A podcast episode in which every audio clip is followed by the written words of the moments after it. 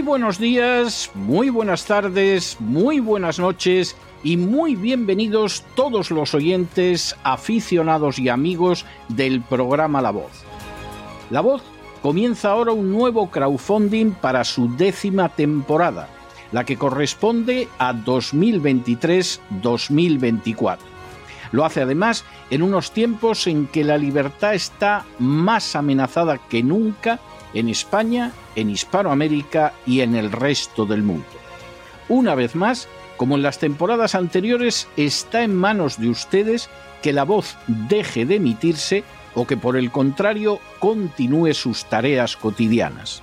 Debido a la crisis económica, al cambio del dólar en relación con el euro y sobre todo a la censura persistente de este programa en las redes con su correspondiente desmonetarización, en esta décima temporada nos vemos obligados a aumentar el objetivo del crowdfunding hasta la cifra de 150 mil dólares.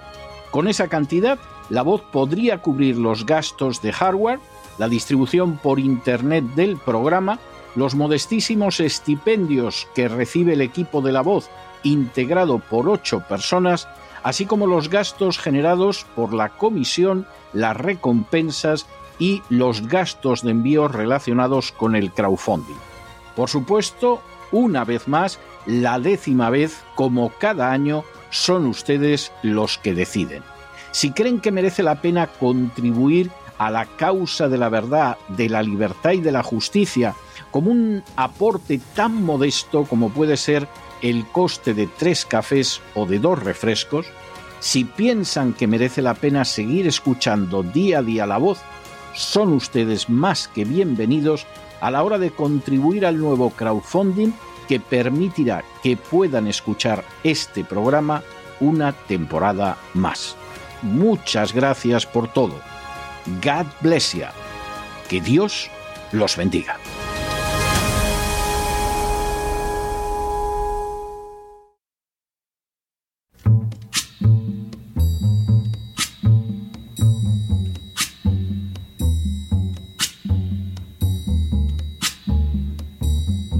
La voz con César Vidal, desde el exilio. When the night has come and the land is dark and the moon is the only light we'll see. No, I won't be afraid. Oh, I won't be afraid just as long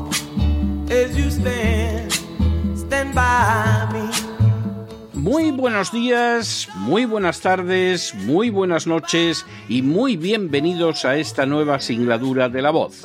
Soy César Vidal, hoy es el miércoles 28 de junio de 2023 y me dirijo a los hispanoparlantes situados a uno y otro lado del Atlántico y como siempre lo hago desde el exilio. Corría el año 1729 cuando Samuel Kamer se vio totalmente abrumado por las deudas y como una manera de enfrentarse con ellas decidió vender un periódico de su propiedad que tenía como nombre La Gaceta de Pensilvania. Quien lo compró fue un joven llamado Benjamin Franklin. No pasó mucho tiempo antes de que Franklin se viera enfrentado con la tarea de tener que mantener aquel medio y al mismo tiempo resistir la tentación de sostenerlo sobre la base de vender su espacio a cualquiera que le pagara. Fue precisamente en una de esas ocasiones cuando se negó a publicar un material pagado dirigiéndose al que lo deseaba publicar con las siguientes palabras. He examinado con atención su pieza y la encuentro injuriosa y difamatoria. Para determinar si debía o no publicarla, me fui a casa por la noche, compré un pan de dos peniques en una panadería y con una taza de agua de la bomba me arreglé la cena. Después me envolví en mi abrigo, me tendí en el suelo y me dormí hasta que llegó la mañana. No siento ningún inconveniente en tener este régimen de vida. Y al encontrar que puedo vivir de esa manera, he tomado una determinación de nunca prostituir mi prensa en favor de los propósitos de la corrupción y de abusos de esta clase a fin de ganar una subsistencia más cómoda. Las palabras de Benjamin Franklin no podían deparar una lección más clara sobre la independencia de los medios de comunicación. Por supuesto, se puede ejercer el periodismo a la vez que uno se vende y se convierte en una furcia mediática. En ese caso, lo único que hay que hacer es servir de canal a a lo que desean aquellos que pagan. Pero existe otra forma más íntegra, más noble y más honrada de ejercer el periodismo, y es la de no venderse entre otras razones porque también se está dispuesto a aceptar el irse a la cama con un trozo de pan y una taza de agua. Para aquellos que creen que la honradez y la integridad profesionales son más importantes que todo el oro del mundo, la decisión está tomada desde el principio y no pocas veces, además, se ve acompañada por las dificultades, pero también por el éxito de comunicación. Franklin consiguió que antes de que se declarara la independencia de los Estados Unidos, por cierto, más de cuatro décadas después de este episodio, la Gaceta de Pensilvania se hubiera convertido ya en el periódico más leído de toda Norteamérica. Ayer martes, al inicio del día, el programa La Voz logró sus objetivos de crowdfunding para costear su décima temporada. Sin ánimo de ser exhaustivos, los hechos son los siguientes. Primero, a diferencia de la inmensa mayoría de los programas de radio existentes en la actualidad, la voz no se sostiene gracias a la publicidad privada o a la institucional. Segundo, a diferencia de lo que ha reconocido públicamente un director de programa de radio matutino de España, afirmando que el 80% de su publicidad o más al igual que la de otros medios, procede de la Agenda 2030, la voz no percibe un solo céntimo de la agenda globalista, a la que por el contrario combate de manera constante e íntegra. Tercero, a diferencia de esos medios, La Voz es un programa que se somete todas las temporadas a la votación de sus oyentes que deciden año tras año si debe seguir o no emitiéndose en las ondas. Cuarto, para poder mantener esa situación, La Voz inicia cada año una campaña de crowdfunding a fin de poder financiar la temporada siguiente. Quinto, este año, La Voz anunció un crowdfunding de 150 mil dólares para poder cubrir los gastos de personal, así como los derivados de material, recompensas y presencia en redes sociales. El crowdfunding tenía que ser cubierto en el plazo de dos meses.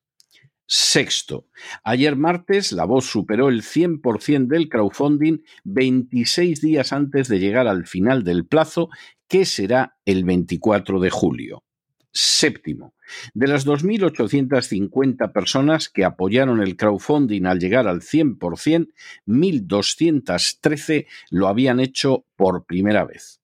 Octavo, por añadidura, al llegar al 100%, 1.637 eran veteranas de otras ediciones anteriores del crowdfunding. Noveno, por añadidura, en estos momentos el crowdfunding ya ha superado el 103% de su meta y aún quedan 25 días para poder seguir colaborando con él. Décimo. La nación que más ha contribuido al crowdfunding de la voz ha sido España, seguida por los Estados Unidos, México, Reino Unido, Chile y Colombia. Décimo.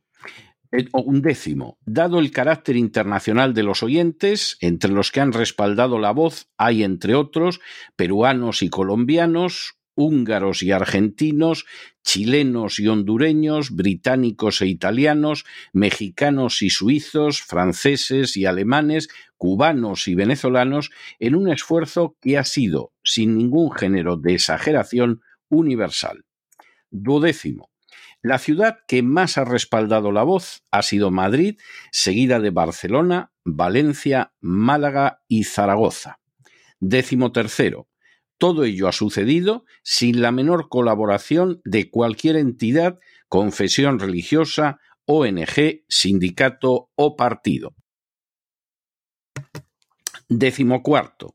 Papel esencial en el desarrollo de este crowdfunding han tenido oyentes fieles como Juan José, Roberto, Aldo Andrés, Pablo, Isabel, Ibanco 72, Mariano, Cesaid, José María, Francisco Javier, Nerea, Ignacio, Federico, Jaichán, Sergio, Pilar, Luis, Juan y David, que donaron cantidades relevantes sin las que no hubiéramos alcanzado la meta. Décimo quinto. A ellos hay que añadir aquellas personas que animaron el crowdfunding en las redes, como Elvira y Gabriela, Pilar y Juan José, Ana y Juan, Natalia y Alicia, Cristín y Nuria, Kai y Lupe, Antonio y Francisco, Carmen y Emilio, Roberto y Antonio, Rosalía y María. Sin personas como ellas, que varias veces al día estimulaban este empeño, tampoco habríamos alcanzado la meta. Décimo sexto. Todas estas personas, tanto veteranas como recién llegadas, han hecho historia y la han hecho de manera positiva al conseguir una vez más que siga existiendo un programa de radio financiado única y exclusivamente por los oyentes a través de crowdfunding. Y decimo octavo, el crowdfunding sigue abierto aún por 25 días para aquellos que deseen sumarse todavía a la causa de la libertad, de la verdad y de la justicia. Hoy, quien se dirige a ustedes desde estos micrófonos puede anunciarles que se ha conseguido la meta de financiar la décima temporada de La Voz. Que se haya alcanzado ese objetivo mucho antes del final del plazo no se ha debido a intereses de partidos o de sindicatos, de poderes públicos o privados, de las finanzas o las grandes empresas, de confesiones religiosas o de sectas. Tampoco ha sucedido porque el programa reciba el menor apoyo de la agenda globalista. Todo lo contrario. Lo ha hecho posible un grupo de donantes, en su mayoría nuevos, que ha decidido defender la causa de la libertad, de la verdad y de la justicia frente a los intereses de las castas privilegiadas. Dios mediante, durante la décima temporada, que comenzará a finales de septiembre del presente año, la voz seguirá siendo la voz de aquellos que no tienen voz. Dios mediante, durante esa décima temporada, la voz continuará informando y opinando de manera imparcial y veraz, sin doblegarse ante los poderosísimos intereses de los no menos poderosos grupos de presión.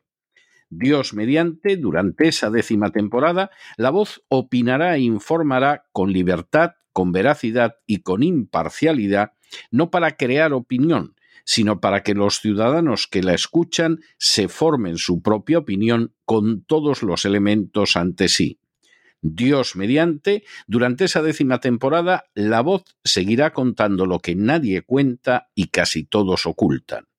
Dios mediante, durante esa décima temporada, la voz informará y opinará sobre lo que verdaderamente les afecta a los oyentes, y no sobre lo que otros desean que se informe y opine para distraerlos de la realidad u ocultársela. Dios mediante, durante esa décima temporada, la voz no se entregará a la prostitución como hacen las furcias mediáticas a la búsqueda de la publicidad pública y privada y no lo hará, entre otras razones, porque puede mantenerse libre e independiente gracias a ustedes, sus oyentes. Dios mediante, durante esa décima temporada la voz cumplirá con el compromiso adquirido ante unos oyentes que con su respaldo a la campaña de crowdfunding han vuelto a hacer historia. Así será, gracias a Dios, que nos ha mantenido con fe y serenidad en el camino hacia la meta gracias a un equipo extraordinario que trabaja muchas horas al día por cantidades meramente simbólicas, y gracias a ustedes que han contribuido una vez más a hacer historia y hacer posible este empeño, y que lo han hecho porque son los únicos oyentes que pueden decidir si un programa se sigue oyendo o no una temporada más. Como supo anunciar Benjamin Franklin, cuando la gente sabe vivir de manera frugal y modesta, puede evitar prostituir su medio de comunicación, y el equipo de la voz, ni por todo el oro del mundo, renunciaría a su independencia, a su libertad y a su integridad. Si puede comportarse así, es gracias precisamente a gente como ustedes que han respaldado el crowdfunding de la voz. A ustedes y a Dios se lo debemos todo. Muchas, muchas, muchísimas gracias. Y hoy más que nunca, no se dejen llevar por el desánimo o la frustración, porque a pesar de que los poderosos muchas veces parecen gigantes, es solo porque se les contempla de rodillas, y ya va siendo hora de ponerse en pie.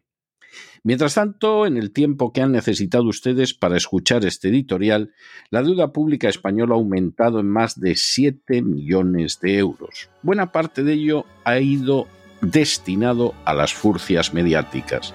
Y la voz puede decir con legítimo orgullo que no ha recibido ni siquiera un céntimo de esos fondos. Muy buenos días, muy buenas tardes, muy buenas noches. Les ha hablado César Vidal desde el exilio. Que Dios los bendiga.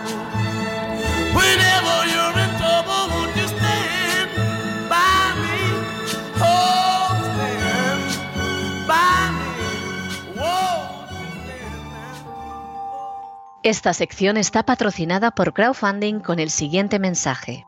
Nuestro Señor Jesucristo, el único Dios verdadero, es misericordioso y nuestro Salvador.